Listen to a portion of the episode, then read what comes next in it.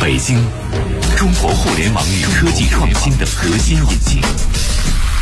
生活在这座城市，我们总是第一时间面对扑面而来的新技术，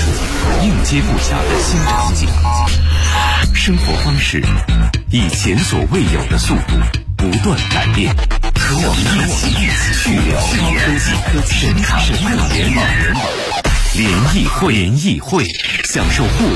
易生活。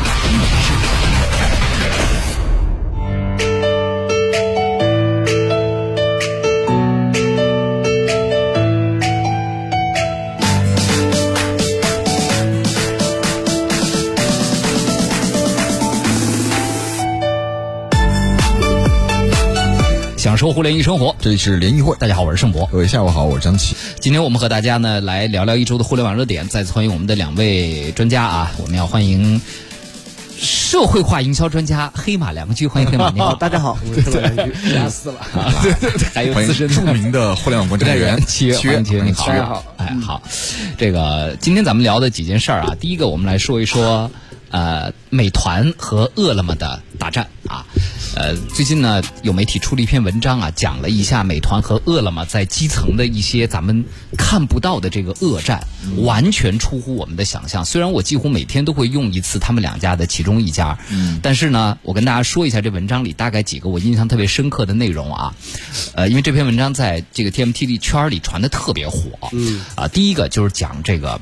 呃，在北京这样的大城市，包括上海，双方的份额已经是比较铁板一块儿了，就是谁也很难超过谁。比如在北京，大概是一个四六开的局面，饿了么是四，美团是六啊，但是。在一些下沉城市，它这个文章一开头就讲到了大理。你想大理这种城市啊，嗯大家都去过，这规模也不是特别大的一个城市，游客也比较多嗯啊。游客点外卖的，我觉得应该也不会太多吧，更多的是本地人点。就讲到了双方这种这种战争，对还挺紧张的。比如说，第一，首先在这样的城市，它都是代理制，什么意嗯思呢？比如张琪，你是当地人，好，啪拍一千万在桌上，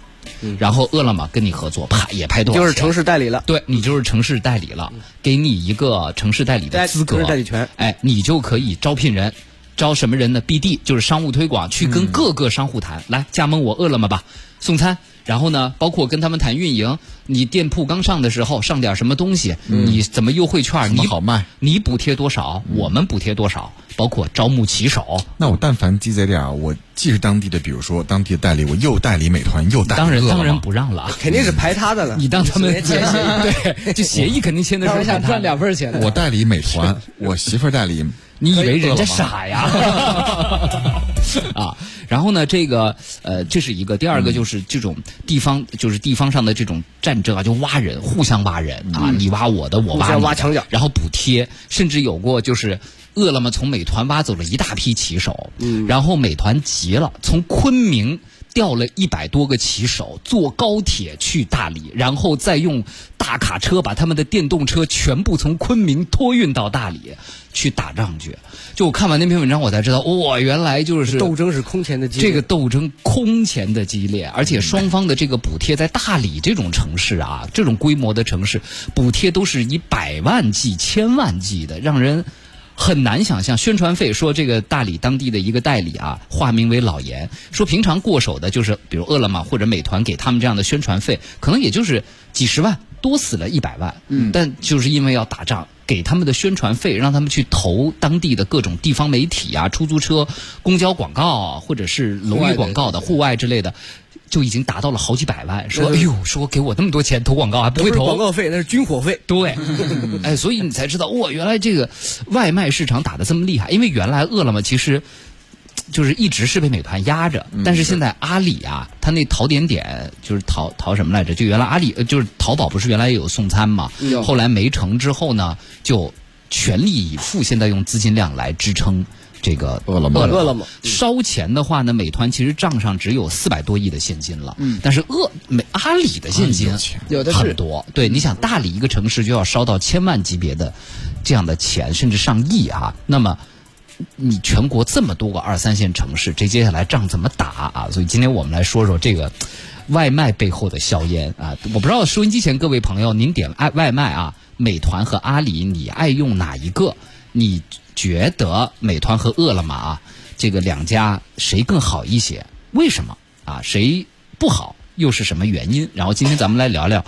做外卖这个生意，怎么才能够翻盘啊？因为现在双方在北京这样的城市四六开打的都很紧，呃，美团绝不能让阿里超过四，就是饿了么啊，因为饿了么现在是阿里的嘛，让饿了么超过四，因为他觉得饿了么只要一超过四就有翻盘的可能。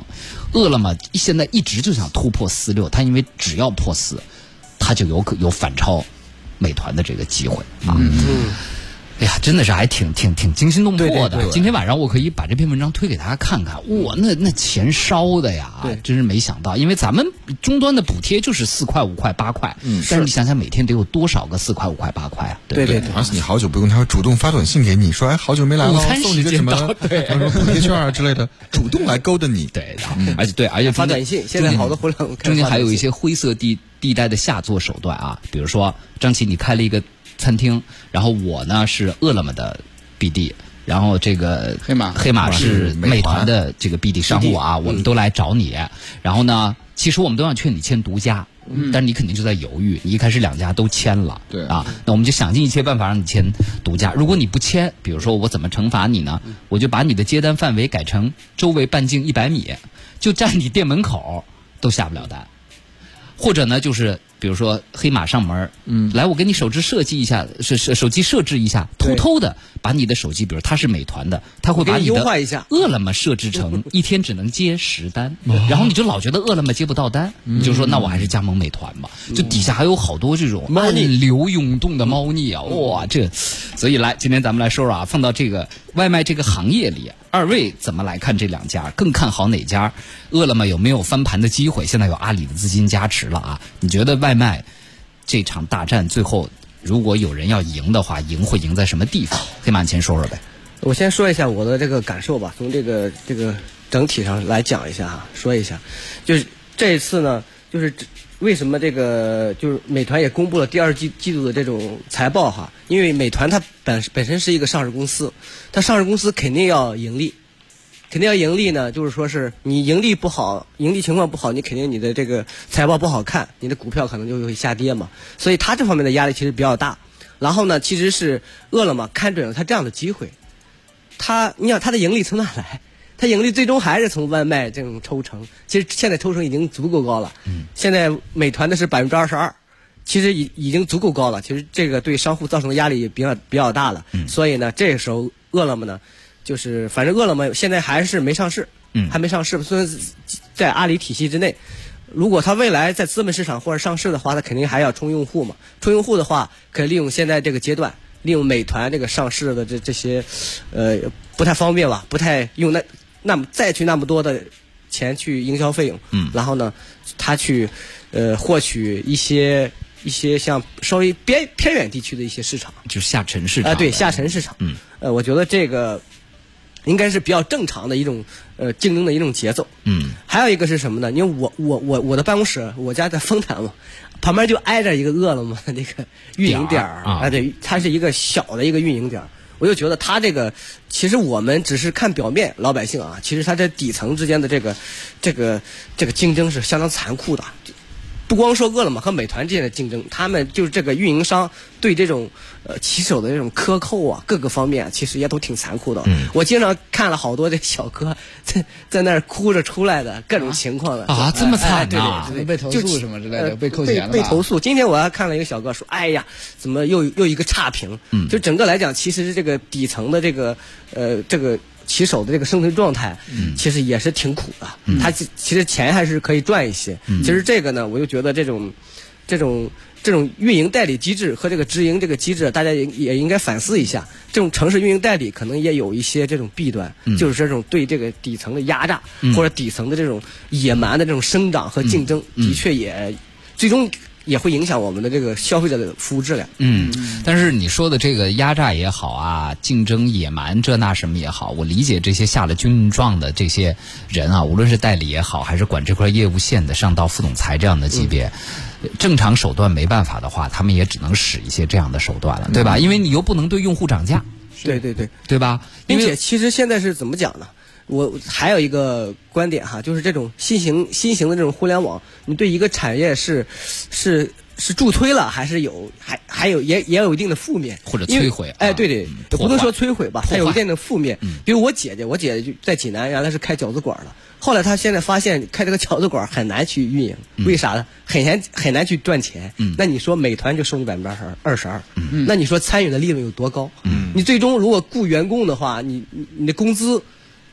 还有你的成本，还有你的店租，房租你最终怎么去？所以这就是，其实整个美团的美团，包括这个饿了么，整个这个外卖市场，其实现在让中国的这个餐饮两极分化，嗯要不就是店特别大，嗯我规模足够大。那种宴请啊、婚婚宴啊，要不就是特别小，我就夫妻老婆店，我就是人力我就不用雇人，你雇人你现在已经完全雇不起了，嗯所还有一部以分中等的这个店基本就消失了。就很难嗯对对，存反正现在活做了嗯餐饮很难。其实美团为它的利润，呃，不容易啊。其实这个这个这个这个好多这种小的商家也很难。对，但是像哈姆纳塔说这个，我也感受到，他说很多 A P P 点餐的价格，有的饭店价格是高于实体店的菜单价格的，或者就是 APP 价格的一一个价样，，它量会少一些，对对不对啊？你看哈姆纳塔说这俩我都是会员嘛，我我看哪个哪个便宜我点哪个，就是外卖其实它是一个非常价格敏感性的东西，是吧？哎其实是是嗯，是因为我自己不怎么点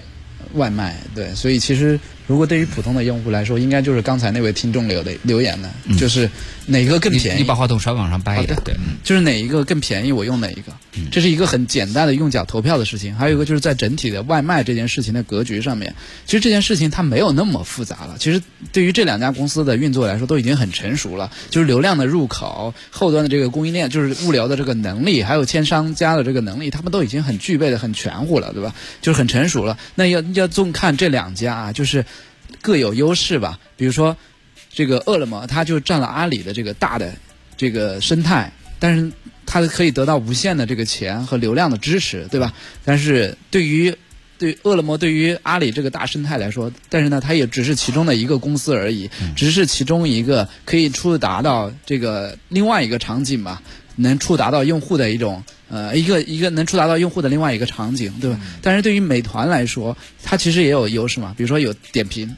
在我们这个至少在一二线城市人民的这个心中占据的这个地位、这个认知度还是挺高的，对吧？它有个很好的入口。第二个就是它本身占了腾讯的这个入口嘛，对吧？有有腾讯本身的加持，对于它来说流量也是没有问题的。还有一个就是美团，它是一个独立的公司，就是我就干这个件事情，我就要围绕外卖这件事情把这件事情做好，所以我更还是更看好美团一些吧。嗯，就是它至少是说。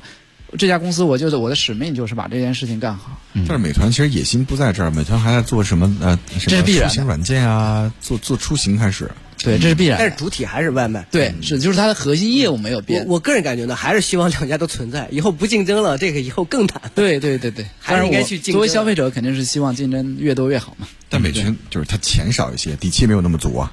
美团钱不少了，美团美的团的市值已那经点超儿过，钱，嗯，你跟阿就是里比，有前段时间有背一后还个有腾讯爸爸。对啊，美团的市值好像已经是第四了吧，在在中国这互联网公司里。嗯对，是的是就拼是多多第五，就虽然它钱不如阿里多，但阿里业务线还长呢。是啊，对吧？我美团这四百亿，我我你看他现在很聪明嘛，一个到店事业部，一个到家事业部，他是用这两个场景来给内部的这个业务线做划分的划分，嗯它相对单纯，跟阿里的那么多业务线比起啊来，阿阿里对这个饿了么的支持也是阶段性的，对也是有条件的，对所以正好目前是处于这个阶 段。对，而且你要说吃东西的基因，其实美团在吃上的基因是要比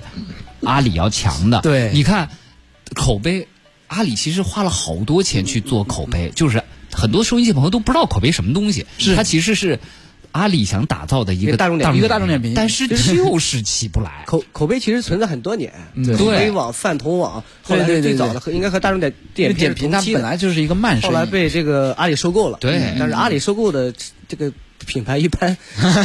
结局都是不太好。但是大家聊太理想化了。你比如说 QQ 音乐，QQ 音乐在最早期的时候，你又没有情怀，又没有品味，又没有资源，但后来还不是因为老爸钱多，现在对 QQ 音乐现在成了中国市场用户最大的，所以讲讲情怀对于市场来说有点苍白。不是，但音这乐个不太一样不一样。音乐软件就是拼钱、拼版权，嗯是它在运营上，它跟因为外卖这个东西运营实在是太复杂的一件事情了，它还是考虑能力和基因的。啊嗯补但用户你家平台比如补贴多，这个菜便宜或者商家多，可能自动就转到这个平台来了。对对，它有一个马太效应。嗯，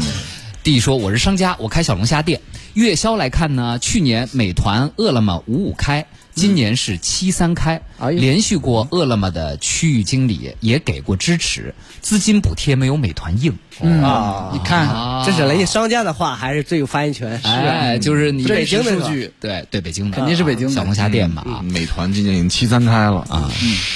这个寂寞无人相告说了，外卖刚兴起的时候呢，美团、饿了么都用，五五开吧。最近两年基本都用美团。下个美团呢，不但能叫外卖，还能团个电影票、温泉啥的。对要是用饿了么呢，需要团别的东西，我还得跳到美团那边。而且美团的外卖和券儿的玩法也会稍微多一些。是啊，嗯，就美还有团的这个酒。店也做得非常好。对，嗯，Esther 说，作为消费者，多次外卖都有食品的卫生问题，跟美团外卖客服联系的话呢，他们只是对菜品进行退款，这种解决方式并没有起到监管的作用。嗯而且呢，现在商户都会给用户小卡片儿，五星好评加照片儿可以来返还。返现嗯返现，嗯这样扰乱了店铺评级的公平性。向美团客服反映，他们竟然默认了这种行为，还反问我有证据证明商户刷好评吗？自从这件事儿之后呢，我就取消了美团的会员，之前买过两个月的美团外卖会员。嗯，都这这种情况都避免不了。淘宝也一样啊。。对，嗯，我上一次买了一个什么东西，很小的一个东西，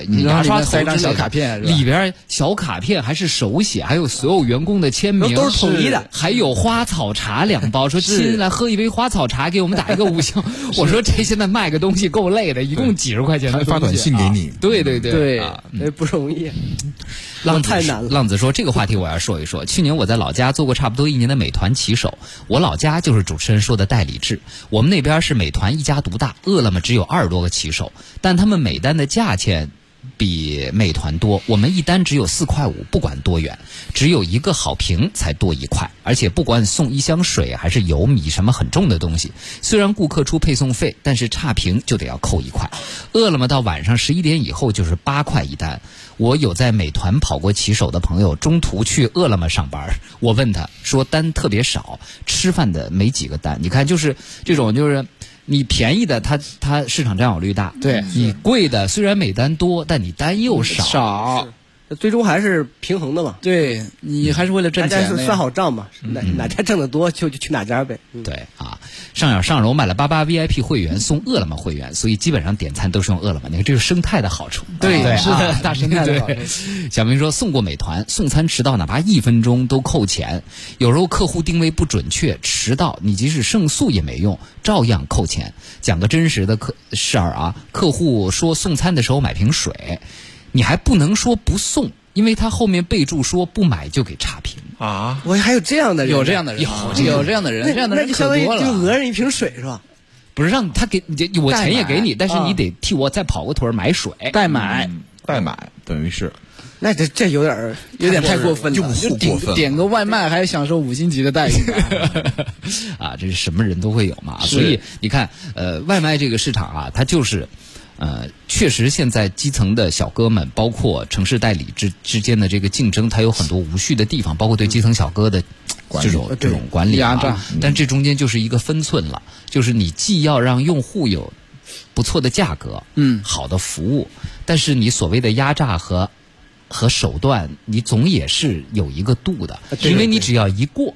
就会出问都题。要有一个也会影响。响这个小哥的这种服务的这种质量，服务的这种是心态对。他是情绪不好，所有的服务他他质量也都得保障。哎，但是问三位一个问题：如果把这个送餐费从六块、八块、十块提高到，比如像麦当劳这种麦乐送这种专送的，提高到十五块钱，你们愿意继续点这袋外卖吗？妈呀，好多人中午吃饭就舍得花十五，对，有你有些配人舍送得费就要十五。我嗯我原来的时候也舍得，最近经济下行嘛，我就买了个 摩买了个摩托，我自己去买去了。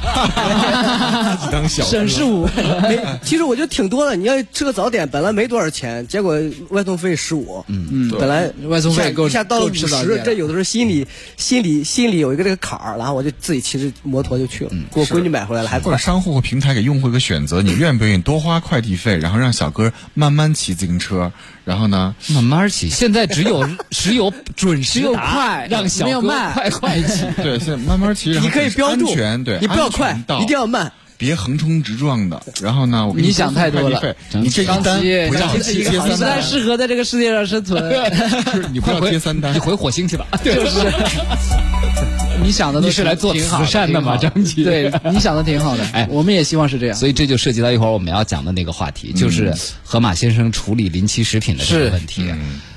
呃，那些新鲜的水果、蔬菜啊，不是新鲜了，快要过期的、嗯生鲜蛋糕等等，就这么大规模的被扔掉。嗯啊，上周有一个网友发了一个微博，说他妈妈作为一个上海老阿姨，嗯，受到了这一段时间来最大的震撼。对嗯冲击按你那说法，你就觉得这些东西应该送给福利机构或者送给流浪汉是吗？我原来在坐飞机的时候，我说：“哎，你们这个不吃的面包啊，不吃的盒饭去哪里？”空姐说扔掉，我当时觉得特别可惜。后来觉得他们扔掉也有道理，后来再说吧，后来再说下半吧，段再说吧。咱们看一段这个路况回卫来。生啊、监控啊各个方面的问题。回来跟各位继续聊啊。嗯，欢迎大家继续收听联谊会，我是盛博。各位下午好，我是张琪。再来介绍今天我们周一的两位老朋友啊，资深的互联网观察员契约，欢迎契约，你好。大家好，嗯，社会化营销专家黑马良驹，欢迎黑马，你好。大家好，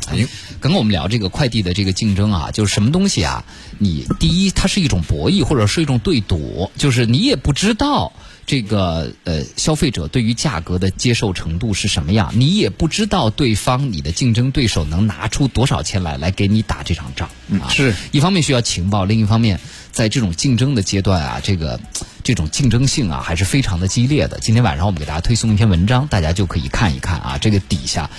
竞争之激烈出乎我们的想象啊。嗯，呃，说到对赌呢，其实我们下一条消息聊的也是对赌。对赌什么呢？就是商家赌今天有多少消费者买我的东西。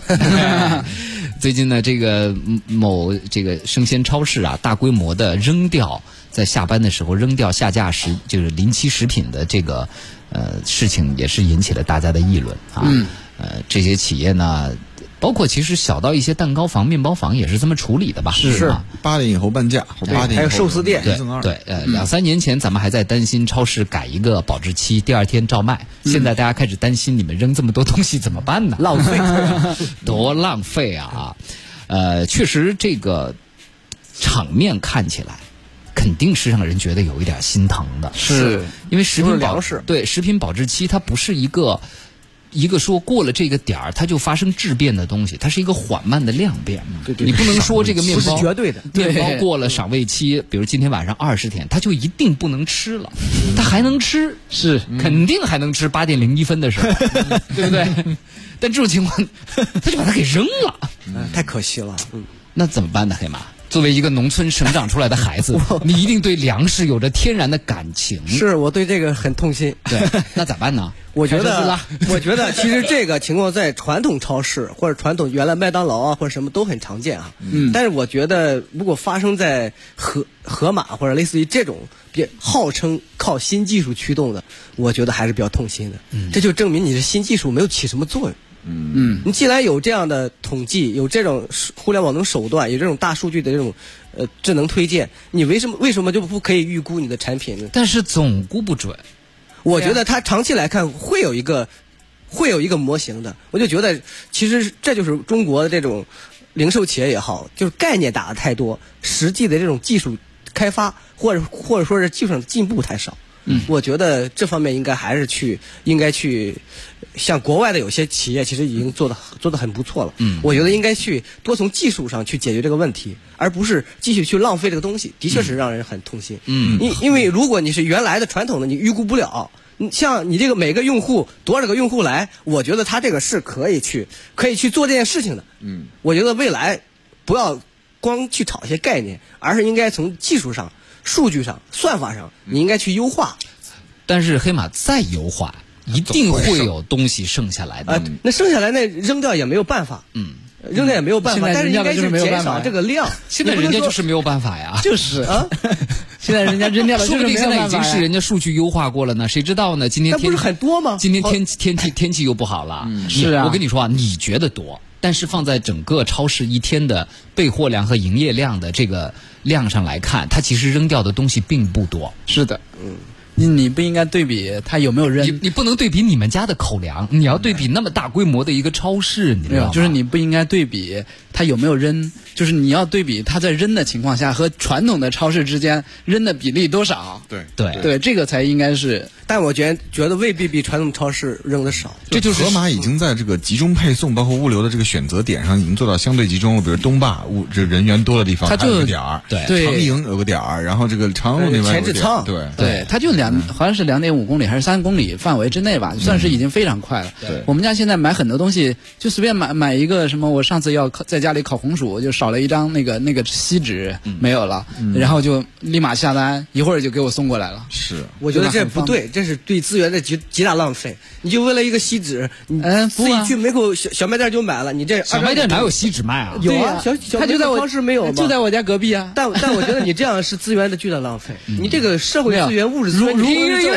哎社会责任感很强啊，黑马老师给你鼓掌。你啊们这个，我还当时应该有共同点我跟不你讲，一如样，这样可以来拉动整个的消费。就是如增加就果业他不不想送 的话，他就不会送了，或者是说他会觉得就是长期现来他长期现来在不给你送的话，说他后面才给你送，说明他现在没有这个时间给你送，他会嗯跟你上面都给你标明好什么时大概什么时间给你送过来，你知道吗？嗯他并不是说你你你买的任何东西，他都立马给你送过来。嗯我不是反这个互联网，我觉得好多时候啊，这个东西都不是常态。你你就是买个锡纸都让人送，我觉得常态是啥呀？好东西你要自己动手，跑题了好自己买买。对啊，买我自己烤。红薯啊，自己洗自己切。不是该不该送，是该不该扔的问题。这是剩的对要呀不要一扔？跑已经跑跑到只只剩三十秒了啊！所以最后总结一下这件事儿吧，都来不及聊了，真是。是第一个就是这是企业博弈，就是他对赌博弈吧啊，他现在扔掉是他最最佳的一种方法，解决方案就成本最低了，成本最低嗯对啊，因为你不扔的话，还会有更多的其他更多的麻烦嗯衍生问题。